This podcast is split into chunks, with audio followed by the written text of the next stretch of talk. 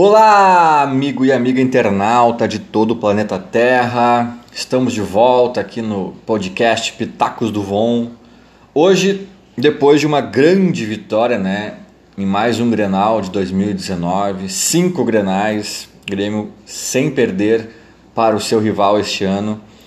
Uh, e um bom jogo, né?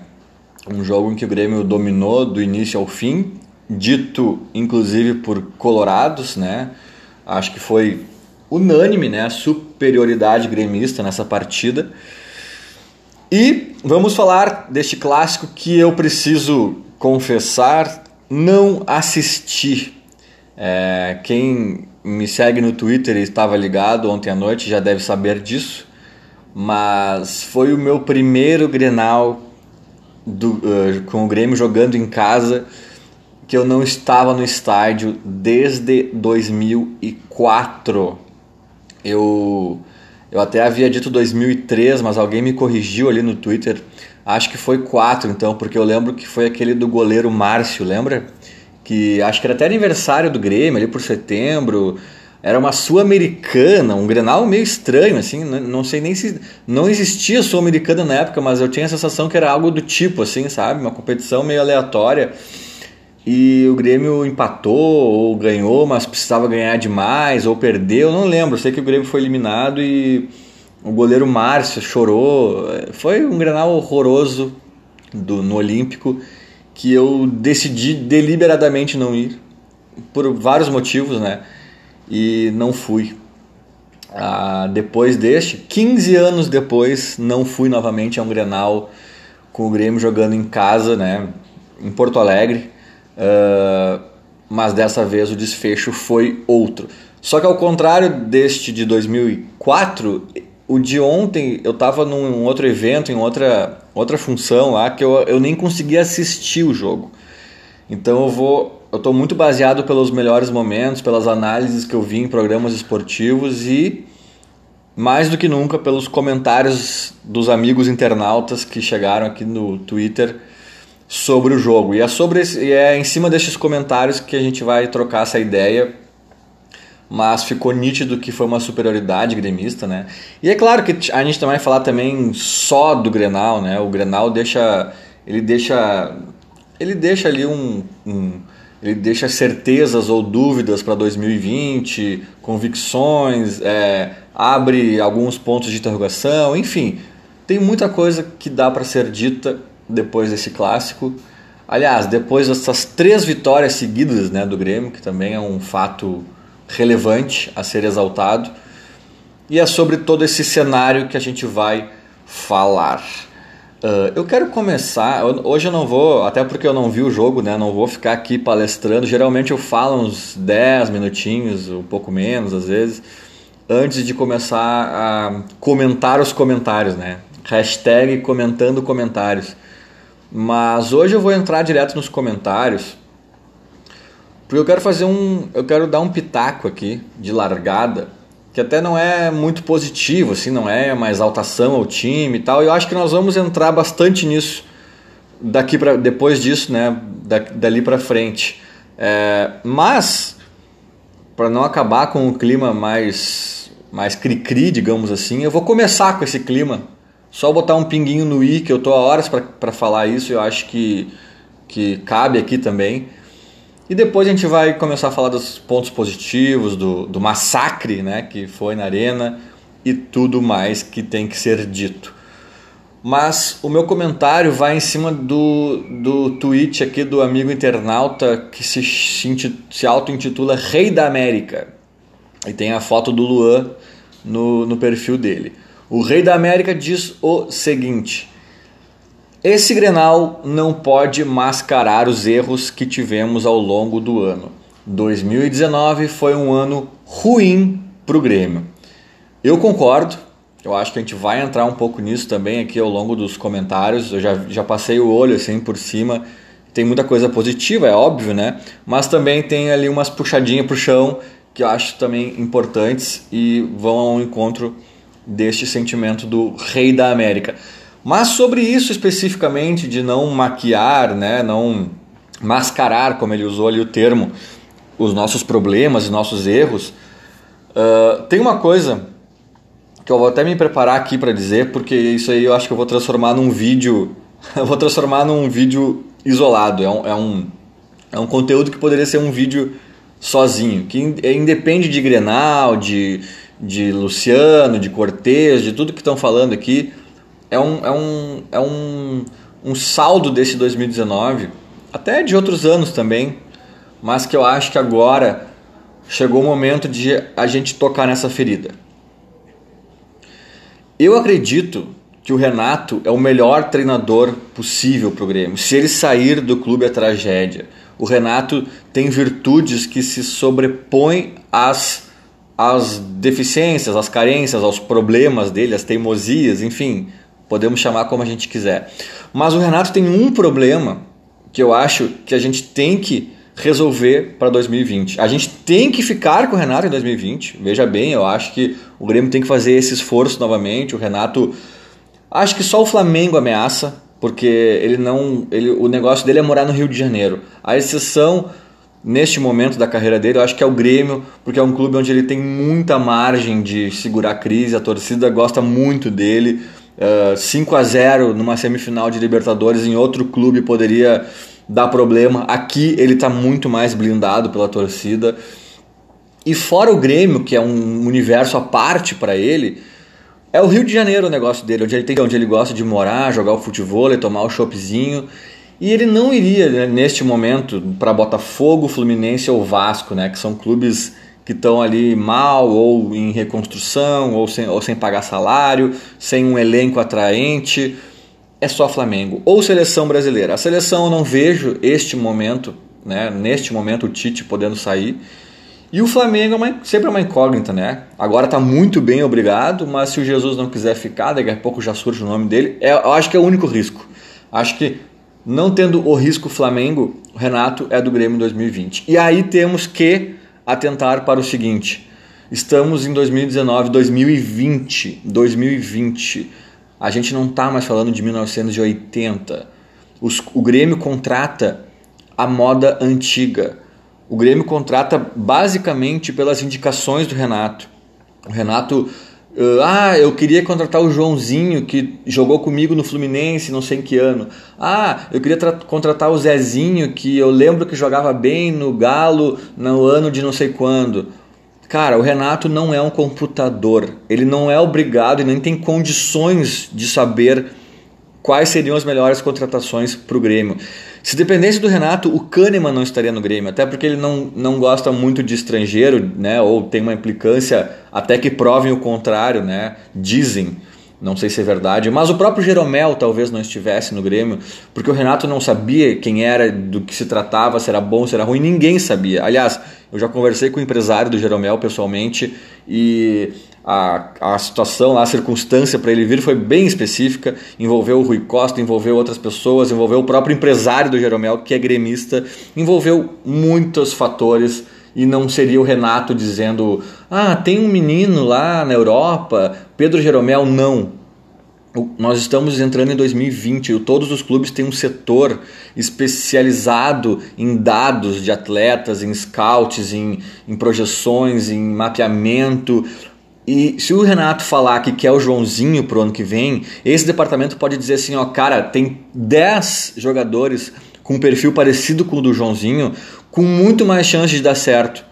Uns porque são mais jovens, outros porque já mostraram não sei o que em tal campeonato, outros porque são mais baratos, outros porque isso, outros porque aquilo, sabe? Então a gente tem que profissionalizar essa questão das contratações. Claro que o Renato pode indicar um ou outro jogador, claro que ele pode botar o dedo dele ali uh, indicando um setor que ele precisa de uma peça para fazer alguma movimentação. Algo... Claro que o Renato vai dar pitacos nas contratações. Isso é saudável, é sadio, é, é óbvio. Agora, não pode ser, não pode deixar tudo nos ombros do Renato, porque ele não tem nem capacidade, uh, é sobre-humana a capacidade que um computador tem de cruzar dados e mapear jogadores e possibilidades. Não, não é porque o Renato é incompetente, é burro, não, porque nenhum ser humano tem essa capacidade, sabe? Então eu acho que o Grêmio tem que repensar urgentemente esses processos para o ano que vem. Nós já temos capacidade de profissionalizar esse processo, temos insumo para isso, temos equipe para isso, mas não adianta dar uma Ferrari na mão de uma criança de 5 anos. A ferramenta a gente já tem, a gente tem que começar a usar de forma adequada essas ferramentas. Eu acho que é, que é por aí. Dito isto, vamos seguir na, na na alegria das, dos comentários. Acho que a maioria está alegre, né? Não poderia ser diferente.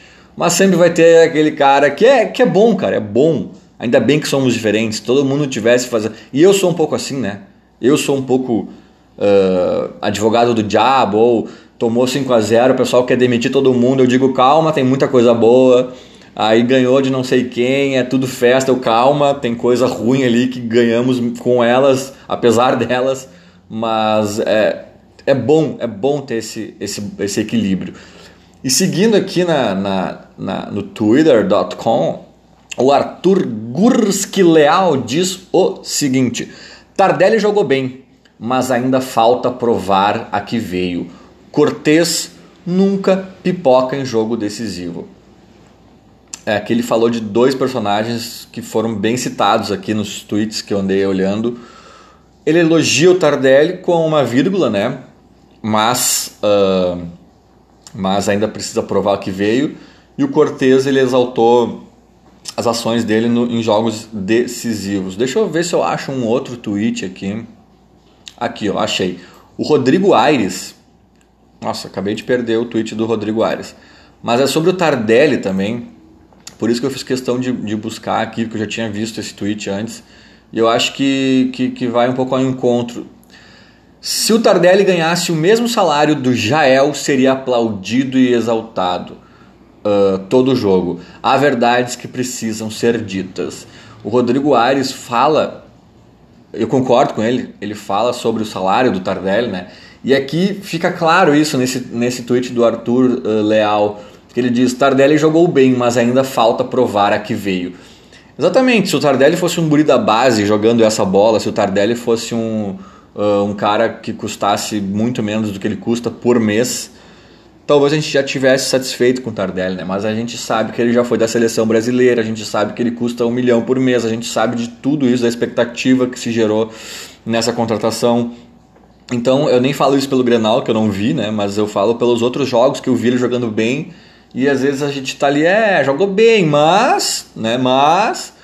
E o Grenal eu vi ali que nos melhores momentos ele participou de uma forma interessada, foi, foi o próprio segundo gol ali, a bola começa com ele no meio-campo ali.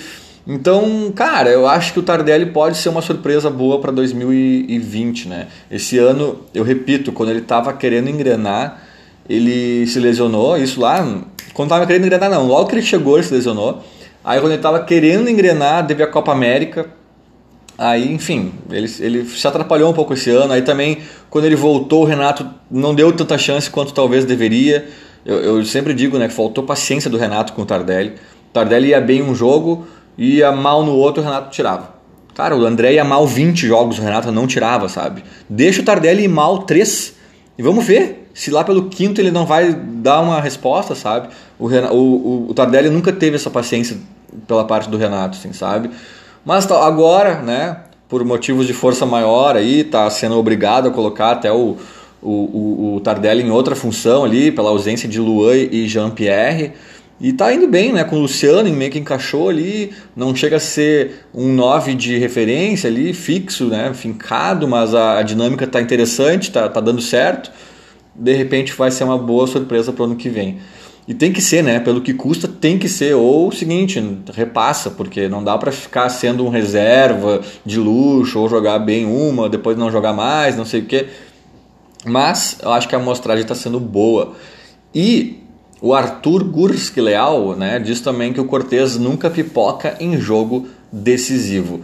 Logo abaixo, deste tweet, o Vinícius Moraes fala que o Cortez full pistola ontem. Gostamos. Grêmio precisa disso, indignação, passividade, passividade que fique longe de lá. Isso contagia o grupo. É, tem mais gente falando do Cortez também, mas eu aproveitei essa do Vinícius que estava logo aqui abaixo. Legal, legal, eu não vi o jogo, repito, né? Mas que bom saber que o Cortezinho foi bem, porque eu sou um defensor do Cortez aqui. Quem ouve, quem já ouviu outros episódios, o pessoal volta e meia senta lenha na, nas laterais, né? E coloca no mesmo pacote. Uh, eu sempre digo que eu não acho o Cortez e o Léo Gomes ruins, sobretudo para o nível do futebol brasileiro, que é muito baixo. Laterais, talvez no nível mundial, é, é difícil achar lateral, é difícil. O Cortez tem deficiências, o Léo Gomes tem deficiências, mas para mim o problema maior é Capixaba e Galhardo. É assim, cara. E beleza, antes do Galhardo nós temos um Léo Moura ali com asterisco de 41 anos de idade, né? É um asterisco importante porque daí temos muito mais Galhardo do que deveríamos. O Galhardo não chega a ser o terceiro reserva. É o, é o terceiro com asterisco, porque o segundo tem 41 anos. Esse é o nosso problema a idade do Léo Moura e a qualidade do Galhardo ou a eu, não, eu, não, eu, ainda não, eu ainda não vou confirmar que o Capixaba é um Galhardo da esquerda, porque ele é guri ainda, ele pode evoluir, talvez a instabilidade do Capixaba. O problema é Capixaba hoje e Galhardo sendo Galhardo, né? Talvez hoje também o Galhardo já teve momentos melhores, uh, não sei, mas esse é o nosso problema. Cortez tem deficiências como todo lateral. Ah, não vamos comparar com o Flamengo, né, que trouxe dois da Europa. Não vamos comparar com o Dani Alves, com as exceções das exceções, porque uh, a média brasileira é muito baixa. Cortez e Léo Gomes provavelmente estão acima dessa média. E eu vi também que a falta do gol do Jeromito foi uma falta sofrida pelo Cortez, que o Alisson cobrou muito bem, né? E nasceu o gol. Boa, boa legal saber que o Cortez está. Assim, como eu já disse em outras oportunidades também, nada impede, nada impediria que o Grêmio contratasse um lateral esquerdo titular para o Cortez ser um baita reserva, um reserva de luxo. assim. O Cortez é um titular que não enche os olhos de ninguém, é, é fato. Não estou aqui né, enaltecendo o Cortez, meu Deus, temos o grande Cortez no lateral esquerdo. Mas para mim ele é um cara que serve ali, serve, né? O problema é ele não jogar por lesão ou suspensão e ter o capixaba. Já repito, repito, esse é o problema, sabe? Agora, como ele não é um, um, um titular de encher os olhos, nada impediria que o Grêmio contratasse um titular e o Cortez fosse o nosso grande reserva. Isso, cara, seria um mundo perfeito. Seria um mundo perfeito. Não estou dizendo assim, não mexam nessa posição, não é isso. Agora, temos outras prioridades. Temos outras posições para aí sim ter que mexer. Obrigatoriamente, entendeu? Se faltar dinheiro, se faltar tempo, se faltar qualquer coisa, deixa o Cortez ali então, sabe? Tem outras posições. É só isso. O João Oliveira diz o seguinte: Luciano mostrou definitivamente que veio para ficar nesse time titular junto com Tardelli e Everton. Ou ainda falta algo? Uh, é, o Luciano, a amostragem dele é pequena, né? Mas, cara, eu sinceramente eu quero ver mais o Luciano, para ter certeza que ele é nosso titularzão e não mexe aí nessa posição, assim. Talvez ele seja um bom reserva também, sabe? Acho que a gente tem que entender isso melhor. Porque com certeza ele seria um bom reserva. Se seria um bom titular, eu não sei. Um bom reserva eu tenho certeza. Eu acho que é um cara que tem que ficar para ano que vem também, recebeu poucas oportunidades. É que eu acho que o Luciano. Aí o Tardelli também, né? Os dois entraram ali, estão se dando bem e tal. Mas eles estão sendo muito beneficiados também pelo fator André, né, cara? Pelo fator André. É tipo assim, quem entrasse ali, meu, é, é, é assim, ó, é só não tá de calça jeans molhada e mochila nas costas e algemado que, meu, provavelmente vai acrescentar. Tipo assim, se tu não botar um cara ali de calça jeans molhada, mochila nas costas e, e algemado, cara, e olha, dependendo do cara, se for o Cristiano Ronaldo, de calça jeans molhada, mochila e algemado, ia acrescentar muito em relação ao, ao, ao André. Mas uh, qualquer outro jogador, cara, que, porque assim, eu não tô, ninguém tá achando o Luciano fantástico, o Tardelli tá, um, tá exuberante, jogando. Mas, cara, eles estão jogando. É isso, eles estão jogando bola. Eles estão criando lances, eles estão criando jogadas, eles estão fazendo gols, eles estão cavando falta, eles estão jogando bola. Eu lembro, cara, que todo mundo, ou muita gente, eh, ficou encantado com o André. Ó, oh, o André, uh, naquele jogo contra o Atlético Paranaense na Arena. né? Que a gente ganhou de 2 a 0 e não foi 5 porque o André errou três gols feitos. O André deixou de nos classificar para a final da Copa do Brasil. Se fosse qualquer atacante uh, minimamente numa fase, numa fase, vamos falar da fase para não crucificar tanto o André, né? Até porque eu não acho que ele é tão podre quanto ele, quanto ele vem sendo no Grêmio. Eu acho que tem um pouco de fase também. Não sei, não sei. Mas enfim, se fosse qualquer outro atacante, cara, a gente estava na final da Copa do Brasil. No primeiro jogo. No primeiro jogo, cara. Foi uma tunda. E ele, ele tropeçou na bola num lance que era gol, claro, entendeu? Então, assim, uh, para mim ele foi bem contra o Libertar no Paraguai, num jogo que já estava meio decidido, é verdade. O jogo do, do Facebook, né? O André, eu digo, ele só joga bem pro Facebook. Mas esse do Atlético Paranaense, cara, o pessoal ficou em êxtase, porque no gol que ele fez de cabeça, que, no único gol que ele fez naquele jogo, o que foi meio gol do Cebolinha, na minha opinião, né? O Cebolinha faz a jogada pela esquerda e não cruza, ele coloca com a mão na cabeça do, do André. O pessoal falou: olha aí, ó, André. Cara, qualquer pessoa que, que com mobilidade nas pernas e com capacidade de, de, de mexer o pescoço faria aquele gol. Qualquer pessoa, sabe? Uh, cara, qualquer pessoa faria. Na época eu até disse, agora fica até engraçado repetir isso, porque na época eu disse, cara, se fosse o Rômulo ali, o Rômulo faria. agora o Rômulo fez um golaço ontem, né? Ficou até meio constrangido de repetir o exemplo, mas foi o que eu disse na época, o Rômulo faria. O Rômulo não é um jogador bom no nível que me agrade, não é atacante, ele é volante e ele faria. Mas a galera ficou feliz, sabe por que a galera ficou feliz? Porque o André não se escondeu atrás do zagueiro como ele sempre faz, como só acontecer. Né? O André não. Porque aquela bola ali, cara, se, se o Cebolinha cruza e o zagueiro tá na frente do André e tira, a gente ia achar, ah, tá, não deu certo o cruzamento. Não é, cara. O, a movimentação também faz parte do, do jogo do atacante. E, e, e aquele, naquele cruzamento do Cebolinha, açucaradíssimo, o André conseguiu ficar livre, se desvencilhar e cabecear, cara. Foi esse o grande mérito dele, não estar escondido atrás do, do, do zagueiro, como ele sempre vinha se escondendo. E aí, meu, tu bota qualquer cara que não fique, e eu, e eu te digo, talvez todos os atacantes da, Série A tem 20 times. Fora o Grêmio tem 19 times. Desses 19 times, talvez 16 ou 17 tenham atacantes que não ficam escondidos atrás do zagueiro, que fariam aquele gol.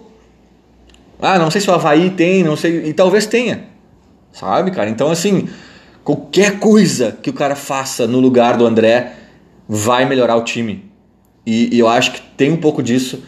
Só para fazer uma vírgula aos elogios merecidos ao Luciano e até ao Tardelli, sim, Melhorou muito ali. Mas é que, cara, qualquer coisa melhoraria. Tu não te esconder atrás do zagueiro, melhoraria. Enfim, eu posso sendo um pouco duro demais com o André, mas é que, cara, foi um ano. E eu lembro, quem me segue no Twitter, quem acompanha aqui no podcast, quem vê os textos que eu escrevo eventualmente, sabe que eu fui paciencioso com o André, talvez durante cinco ou seis meses, cara. Ele tá fechando agora, estaria, ou fechando um ano de titular, talvez metade desse período, cara, eu falei, calma, gente, calma. O André não é mau jogador, ele vai se achar, tipo, ele não sei o quê. Claro que eu não sou idiota, né? Eu dizia, sim, ele não tá bem, mas calma lá.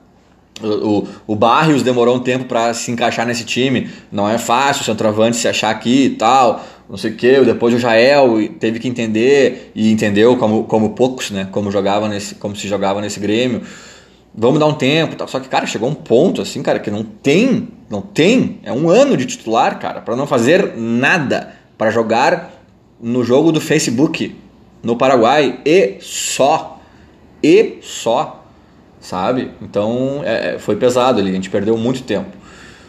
Aí o, o João Oliveira, né, tinha falado que o Luciano mostrou ali, meio que falado, barra perguntado, o Rafael Frigoto responde ao João, Acho que ficando no lugar do André já está 10, é, tipo, mais ou menos o que eu, o que eu falei.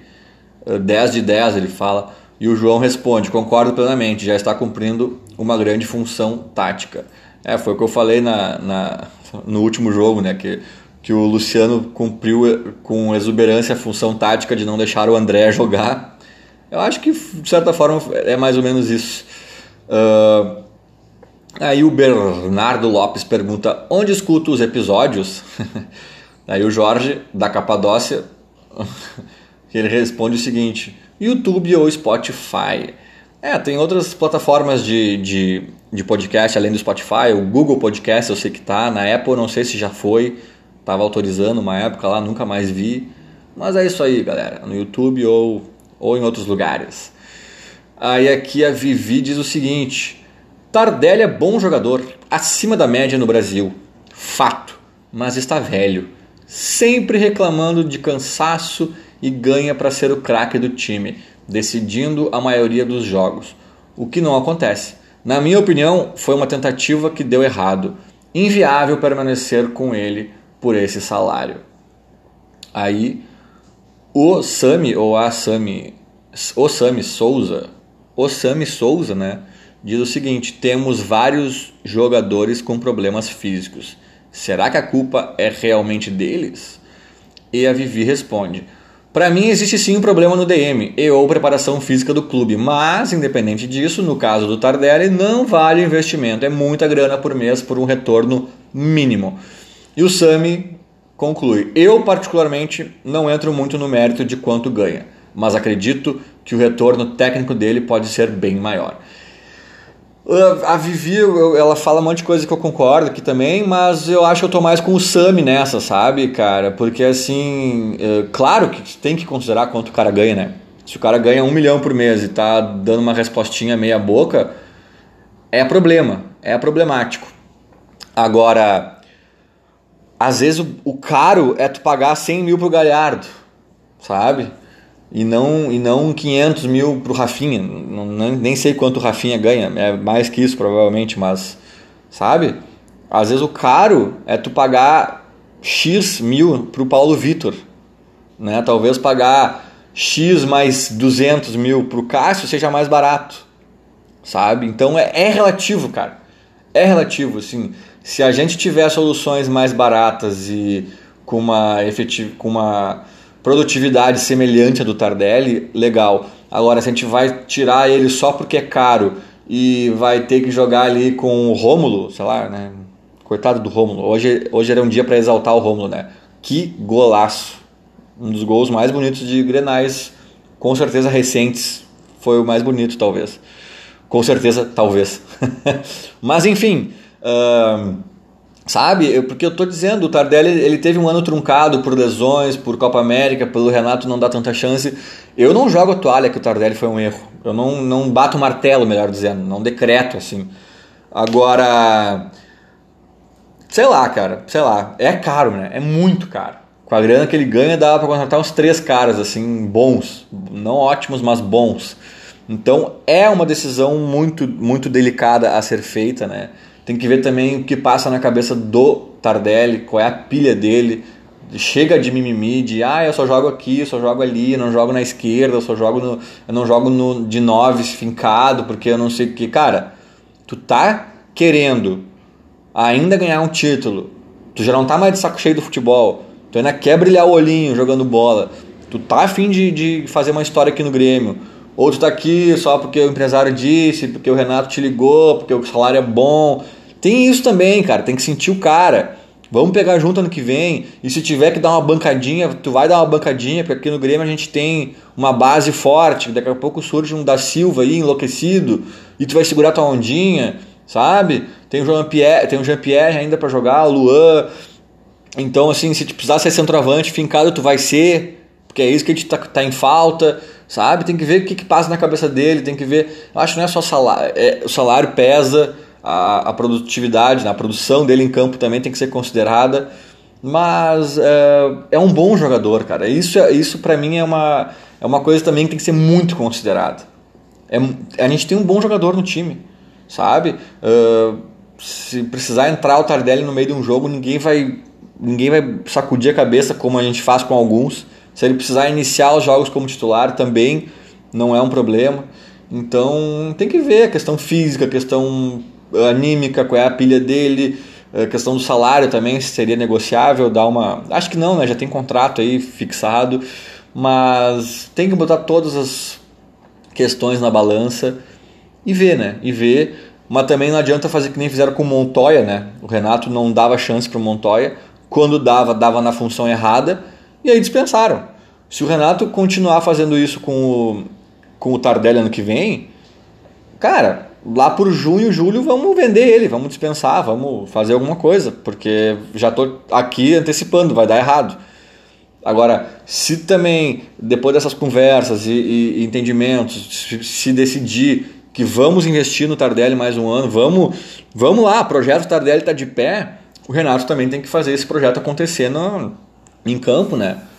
O cara tem paciência de um ano com, com o André, com, com, sabe, até com Galhardo e tal, e aí com Tardelli não tem, sabe? Com Montoya não tinha, sabe? Então, vamos botar ele para jogar, vamos treinar o time assim, que eu, eu ainda não decreto, sabe?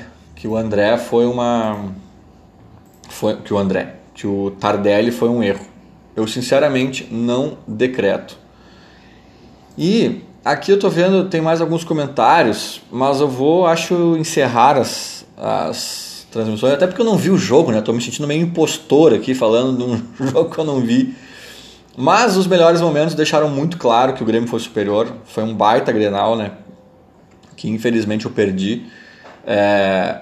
Eu vi gente falando da expulsão do. Ah, só um parênteses, né? O Cebolinha errou dois gols, cara. Dois gols que assim, ó nossa, o Grêmio perdeu outros gols depois, eu vi ali, mas o Cebolinha especificamente, cara, ele. Aquela trave eu nem condeno ele, mas depois teve um lance parecido que o Danilo Fernandes pegou. Ah, era pra socar, meu, era pra socar. E... Mas gente falando da expulsão do Lomba, né? Que, ah, porque tava impedido, não sei o que. Cara, aquilo ali, se o cara faz com o jogo terminado, já é expulsão. Se o cara faz aquilo aquecendo antes do jogo, é expulsão. É, enfim, mas acho que foram muito poucos os que, os que questionaram né, a decisão do árbitro. Foi um negócio surreal que o Lomba fez, estava descontrolado, completamente descontrolado. Mas ficou nítido que o Grêmio já dominava o jogo muito antes da expulsão e depois dela. Olha, eu não vi o jogo, tá? Mas pelos melhores momentos, pelos scouts que eu analisei, por tudo que eu ouvi falar, talvez a expulsão tenha sido até ruim ao Grêmio. Porque o Grêmio inconscientemente tirou o pé. Isso é a única, a única crítica que eu faria ao Grêmio. E, e até porque o próprio Renato disse isso na coletiva, né? Que não foi minha ordem, mas eles tiraram o pé. Se não tirassem, era goleada. Cara, não tem que tirar a porra do pé. É Grenal. Aliás, não tem que tirar o pé com ninguém. Mas em Grenal, então, cara, não tem que. Não tinha jogo da Libertadores semana que vem. Não, pra, tá tirando o pé pra quê? Pra se poupar pra quê? Pra pegar o CSA? Ah, não, o CSA sim, nós vamos fazer 5 a 0 nos caras, 7 a 0 nos Cara, o jogo para enfiar o pé era aquele, velho. E, e, e, o Grêmio já fez isso em outro Grenal, né? Que tirou o pé, deu uma segurada. Cara, se tem um jogo que tu tem que fazer 9 a 0 e continuar babando por gol, é o Grenal. Os outros todos até tudo bem, vamos lá, vamos segurar, administrar para não dar briga, para não humilhar os caras, para isso, para aquilo. Agora, Grenal, velho. Grenal, assim, ó. Olhem os melhores momentos. Olhem os melhores momentos. Não há, não há Inter no jogo. É jogo de um time só, um massacre, uma, vários gols perdidos, assim, né? E, cara, não, isso é minha única crítica, velho. Porque, assim, eu não vi o jogo para dizer que eles tiraram o pé, mas o Renato disse que eles tiraram o pé. E ali ficou, e pelos melhores momentos, acho que se confirma um pouco o que o Renato disse, cara, porque era só o Grêmio chegando, mas chegava ali, né, meio, ah, vamos especular, vamos ver, vamos não ver. Meu, simplesmente enfia a porra do pé, sabe? Até assim, esse segundo gol do Cebolinha ali que o Danilo Fernandes pegou, cara, se está 0 a 0 ele faz. Tá me entendendo? Não é que assim, tirar o pé é, é, é, é não correr, é fazer corpo mole. É tipo assim, daqui a pouco fazer uma jogada mais bonita, tentar buscar o ângulo, tentar não sei o que, uh, tipo, tocar a bola mais tranquilinho para trás. Cara, tu tá, superior ao, tu, tu tá superior ao adversário desde o apito inicial. O adversário fica com um a menos ainda cedo no segundo tempo. Meu, faz história. O 5 a 0 de 2015 no Grenal, aquele 5 a 0 até hoje é repercutido, até hoje é corneta. Quando a gente tomou 5 a 0 do Flamengo, a corneta colorada foi muito mais branda do que poderia ter sido, porque 5 a 0 é um assunto delicado para eles.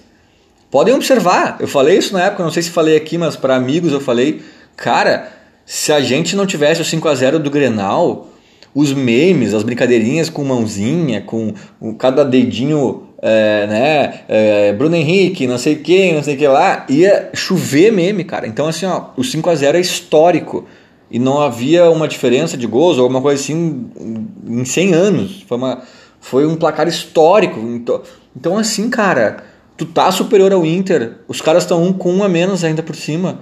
Faz história. Faz história. A gente fez um bom jogo, a gente fez três pontos, mas dava para ter feito história. E eu repito, estou falando isso baseado na opinião do Renato, que para ele eles tiraram o pé.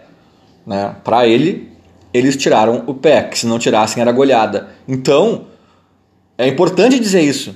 Erraram né? Eu acho que o Renato não pode passar a mão assim, ah, é, eles, eles preferiram tirar o pé, senão era agulhada. Não, se preferiram, erraram feio. Mas, fora essa crítica, né, eu acho que todo mundo foi bem no jogo. É uma atuação segura, Tardelli, Tardelli não, Kahneman e Jeromel juntos nunca perderam um Grenal em suas vidas. Isso sim é história. Nunca perderam um Grenal jogando juntos em suas vidas, Kahneman e Jeromel. Isso sim, essa dupla é a história sendo escrita diante dos nossos olhos. Mas era isso, gente. Né? Vou encerrando por aqui. Acho que deu para falar de vários pontos aí interessantes. Não vou deixar também tão longo um episódio sobre um jogo que eu não vi. uh, mas, baita vitória, nos coloca ali na, na boca do G4, que, diga-se, a grande chance de virar G5. Eu acho que o Flamengo ganha do River. Eu confesso que eu nem sei mais para quem eu torço, cara. Eu, não, eu já peguei ranço do River, do Flamengo também. Mas eu, mas eu, no fim das contas, vai prevalecer a minha secadinha aos brasileiros, eu acho. Até porque a encheção de saco com esse Flamengo aqui, para quem é brasileiro, é mais pesada, né? O, Galha, o, o Gajardo, né, o técnico do River, é um mala. Uh, o River é um time xarope, mas, cara, na boa, uh, eu não tenho tanto ranço com o River, eu vou dizer pra vocês. Pronto, hashtag pronto falei, cara. Assim, eu tenho ranço com a Comebol, sabe? Não é culpa do River que o VAR nos operou naquele jogo lá, não é culpa do River o Bressan também, né? É, abrindo um parênteses. Mas o Galhardo, ah, o Galhardo tava suspenso e atuou. Cara, isso aí é que nem um jogador que se joga na área e cavando pênalti. O maior culpado é o juiz que dá. Ou, ah, o D'Alessandro apita os jogos. Essa, essa é uma que eu sempre brigo com, com quem critica isso, né? O D'Alessandro apita os jogos. Cara, o errado não é ele. O errado é quem deixa ele apitar. É o juiz bundão que vê o D'Alessandro apitando o jogo e não faz nada. Esse é o erro, entendeu? Não, o D'Alessandro deu duas letrinhas amarelo. Deu mais duas vermelho. O D'Alessandro foi para cima do cara, expulsa, não vai abraçar o D'Alessandro para evitar que. Não, o erro é passar a mão do D'Alessandro, que muito se fez por muito tempo aqui no, no Rio Grande do Sul, entendeu? Então, assim, o Galhardo foi malandro, descumpriu uma, uma, uma regra, não sei o quê. Aí a puniçãozinha dele foi ridícula. Esse é o erro. O erro é a Comebol permitir que o cara suspenso atuasse. Mas talvez o Renato fizesse o mesmo. Talvez o Renato suspenso também daria ordens para não sei quem, talvez fosse no vestiário dar uma orientação para alguém, não sei, cara. E se fizesse, talvez a gente estivesse exaltando aqui, bah, o Renato foi malandro, bah, o Renato é malandro, foi lá no vestiário e não sei o quê. Então, assim, cara, eu não tenho grande ranço com o Inter. Mas é muita babação para esse Flamengo, é muito Mister, Mister, ah, meu Mister, olha o time que ele tem na mão, velho, pelo amor de Deus, é, sabe? Perde ali dois caras, perde o Bruno Henrique e mais um a sua escolha, já, já balança o Mister, velho, porque é um, é um time fora da curva, um elenco que eles montaram. Eles contrataram oito titulares, oito titulares, nenhum deu errado, cara. Isso é, um, é, um, é, uma sorte também, o nível de aproveitamento, ninguém lesiona, é, é, é ninguém se lesiona nas, nas horas importantes, né? Se lesiona contra o Chapecoense, daí não joga um, contra o Havaí não joga outro, mas, cara, então tá tudo dando certo, é muita babação, eu acho que uh, mexe duas, três coisinhas ali, esse Flamengo todo não é, não é tudo isso, mas de fato é um time fora da curva, acho que vai ganhar, do apesar da minha secação, que eu vou torcer pro River, foda-se, mas apesar da minha secação, o Flamengo deve ganhar. E aí teremos G5, onde já estamos. Claro, não dá para se fiar nisso. Vamos atrás do São Paulo, pegamos eles em casa.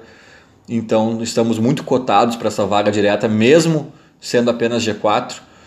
Mas sendo G5 é só não rachar, é só fazer uma reta final digna e a Libertadores nos espera em 2020. Feito, gente. Valeu todo mundo aí que mandou comentário, todo mundo que assistiu, que ouviu ou assistiu né, no YouTube.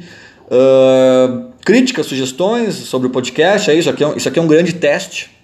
Mandem, mandem aí feedback sobre o áudio, está bom, está ruim, se prefere no vídeo, se prefere no Spotify, é, uh, Twitter, arroba lucasvon, Instagram, lucas, underline, von, tem Facebook também tal, mas eu não vou, eu não vejo lá muitos comentários. Se, se mandem pelo Twitter ou Facebook ou, ou Twitter ou Instagram. E tamo junto. Feito? Valeu. Abraço.